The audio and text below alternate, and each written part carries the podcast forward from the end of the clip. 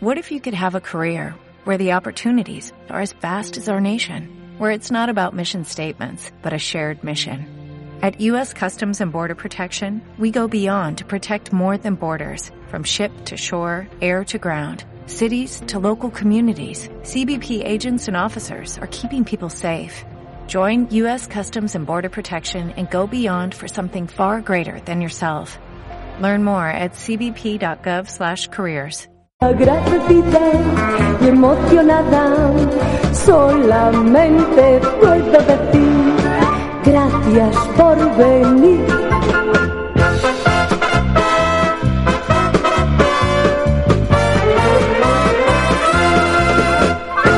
Hola a todos, bienvenidos a un nuevo episodio de Moralina Morgan. En esta ocasión algo diferente. En primer lugar, porque no ha podido acompañarme Oscar, y en segundo lugar, porque iniciamos una nueva sección o manera de hacer episodios que se irán intercalando con los habituales que venimos haciendo en las diferentes temporadas del podcast. A este tipo de nuevos episodios hemos decidido darles el nombre de Adrenalina Morgan, porque serán más cortos y más centrados en una película, o trataremos un hecho relacionado con el cine, pero de manera más condensada.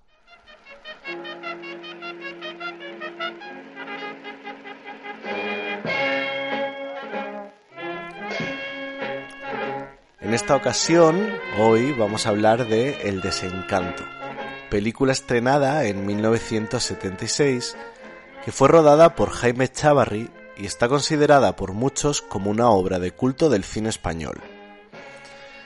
Tras unos inicios en el cine que no tuvieron demasiado éxito, el productor Elías Querejeta propuso a Chavarri una serie de cortos a lo que éste respondió que sí, le interesaría rodar, pero dentro de un psiquiátrico. Ante la imposibilidad de hacerlo en pleno franquismo y todas las restricciones que conllevaba, Querejeta le propuso grabar a la familia Panero, porque según él eran lo más parecido a un manicomio.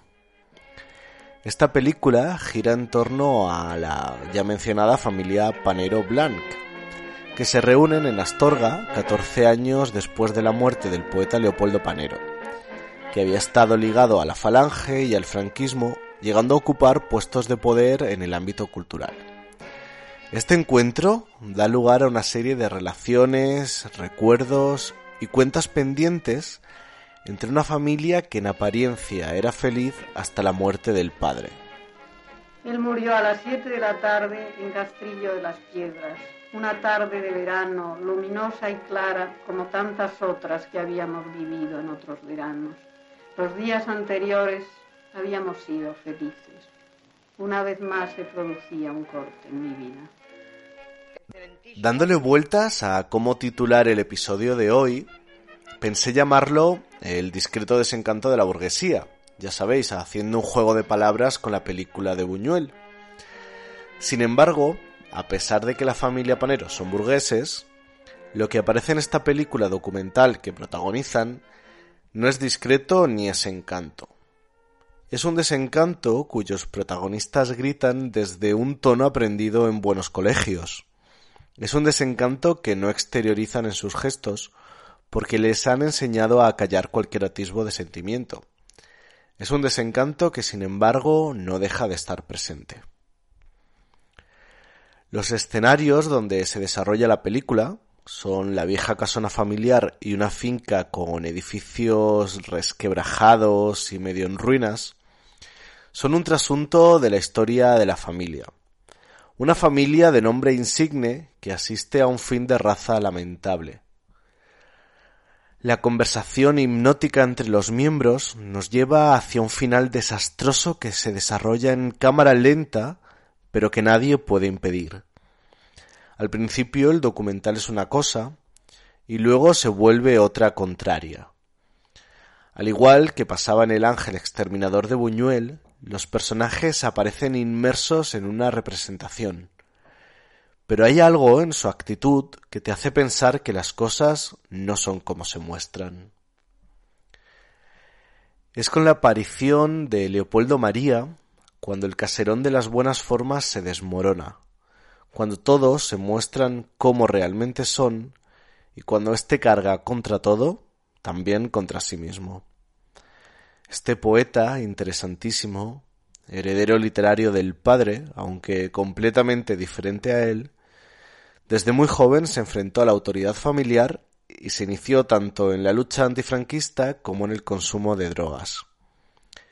En 1970 fue incluido dentro de la antología Nueve novísimos poetas españoles de José María Castellet, que recogía los principales poetas jóvenes del momento, muchos de ellos influidos por la cultura pop, la contracultura y el cosmopolitismo.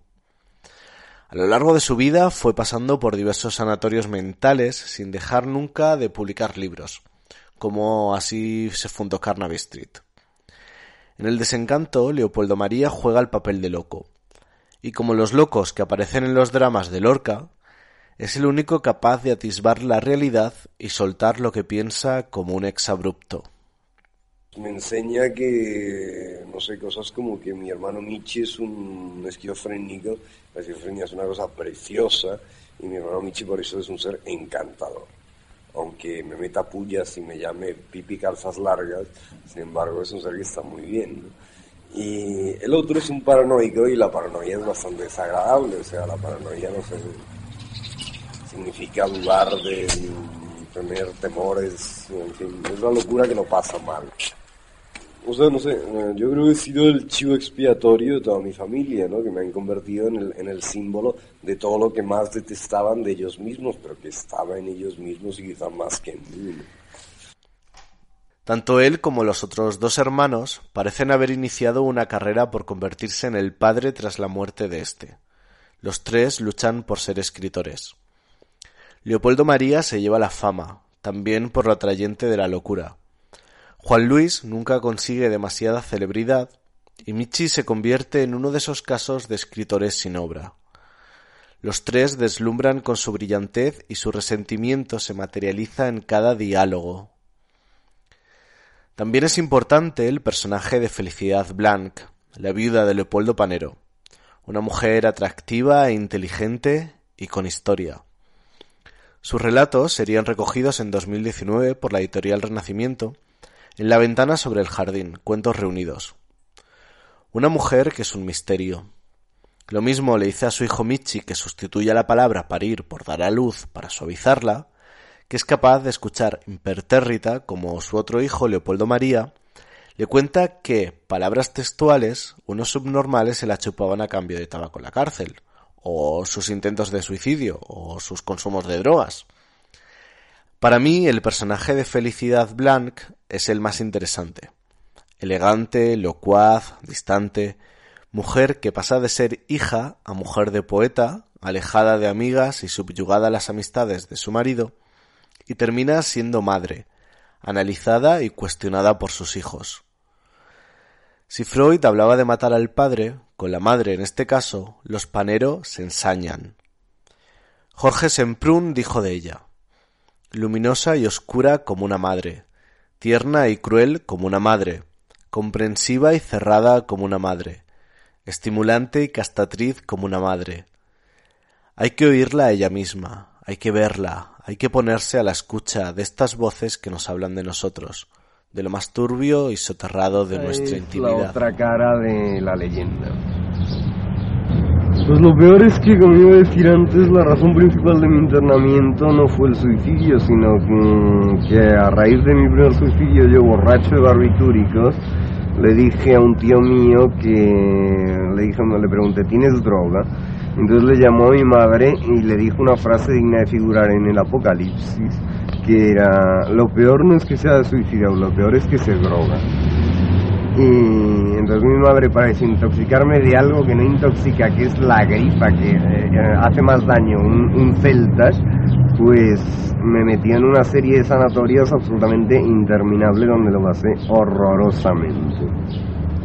De acuerdo, pero tengo que confesar que la primera vez que oí hablar de la grifa fue en una voz telefónica que me anunciaba que tú te drogabas. ¿Qué quieres? Estaba bastante retrasada y no me había adaptado a una generación que empezaba ya a fumar. Empezaba, ¿eh? Que no es ahora porque de esto hace ya bastantes años. La, la reacción hubiese sido totalmente distinta ahora que entonces. porque el mundo ha cambiado muchísimo y de una manera aceleradísima. No compares aquello con esto. Es mi única defensa, porque yo no es que no es que no crea que hice mal. Su única Estoy defensa convencida de es, que hice es mal. que habías leído Una vez estrenada, la película ha experimentado cierto vaivén en su recepción. Desde los rifirrafes con la censura franquista, que ya estaba dando sus últimos estertores, a la actualidad tomada como una de las películas capitales del cine español. Al final, la censura solo llegó a prohibir una frase de Leopoldo María que daba cuenta de sus relaciones sexuales dentro de la cárcel, pero que en algunas copias sí logró sobrevivir. Ideada para estrenarse en el Festival de San Sebastián de 1976, Elías Querejeta decidió retirarla por la represión política del gobierno hacia el pueblo vasco, no sin bastante polémica recogida por la prensa de la época. Habiendo sido rodada antes de la muerte de Franco y estrenada justo después, pronto se vio el elemento simbólico de la misma, relacionando al padre muerto con el dictador y el desmoronamiento de la familia Panero como un trasunto de una sociedad española anclada en el pasado. Por parte de la crítica fue recibida de manera desigual. Aún así no faltaron las palabras de halago, como Ángel S. Arguindey del País que dijo El desencanto se mueve entre la crónica familiar y el cinema verité, pero con unos planteamientos estilísticos y de producción radicalmente nuevos por estos pagos. Con el tiempo, la película, tras unos años olvidada, se reivindicó debido en gran parte a la trascendencia alcanzada por Leopoldo María. De hecho, en 1994, Ricardo Franco realizó una continuación llamada Después de tantos años, película mucho más desesperanzada, centrada en los tres hijos tras la muerte de Felicidad Blanc y con la enfermedad mental de Leopoldo María Panero como hilo conductor. Son continuas las referencias en esta al desencanto, eso sí. Es difícil desunir el nombre de Jaime Chavarri del desencanto. Este director, que anteriormente se había iniciado de manera discreta en el cine, después de la mano de Elías Querejeta fue asentándose, con obras como A un dios desconocido o Dedicatoria. Posteriormente realizó interesantes adaptaciones literarias como Las bicicletas son para el verano, y disfrutó de un gran éxito de crítica y público con Las cosas del creer, esa especie de biopic no autorizado de Miguel de Molina.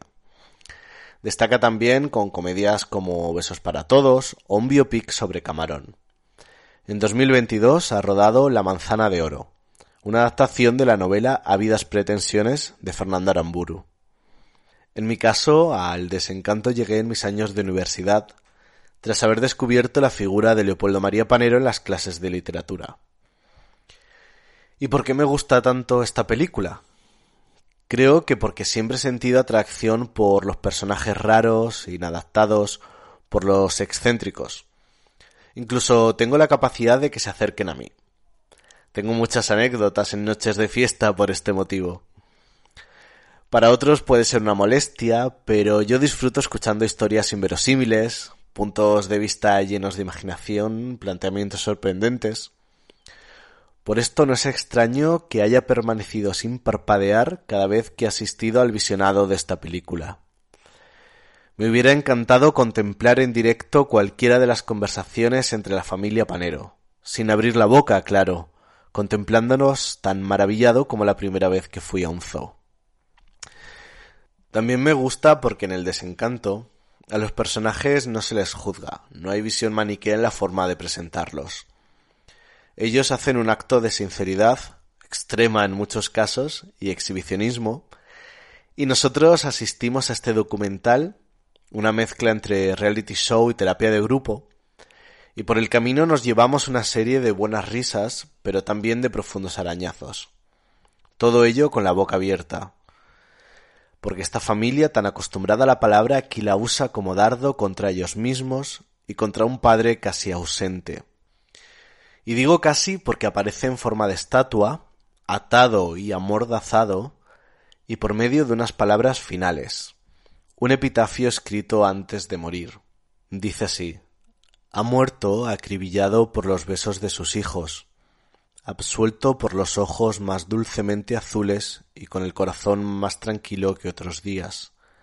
El poeta Leopoldo Panero, que nació en la ciudad de Astorga y maduró su vida bajo el silencio de una encina, que amó mucho, vivió mucho y ahora, vendados sus ojos, espera la resurrección de la carne aquí, bajo esta piedra. Para concluir, puedo decir que este documental es lo más real que he visto a través de una pantalla. Ningún guionista sería capaz de crear diálogos tan rápidos, elegantes y certeros. La película se hace sola y se expande ante nuestra mirada. Nos introducimos en un microcosmos que nos maravilla y nos engancha. Da igual si nunca has oído hablar de Leopoldo Panero o de sus descendientes. La recomiendo especialmente para los amantes del cine, para los admiradores de los locos genios y para los interesados en la literatura. Pero que nadie se enfrente a ello como un biopic. Es más, algo así como una biopsia.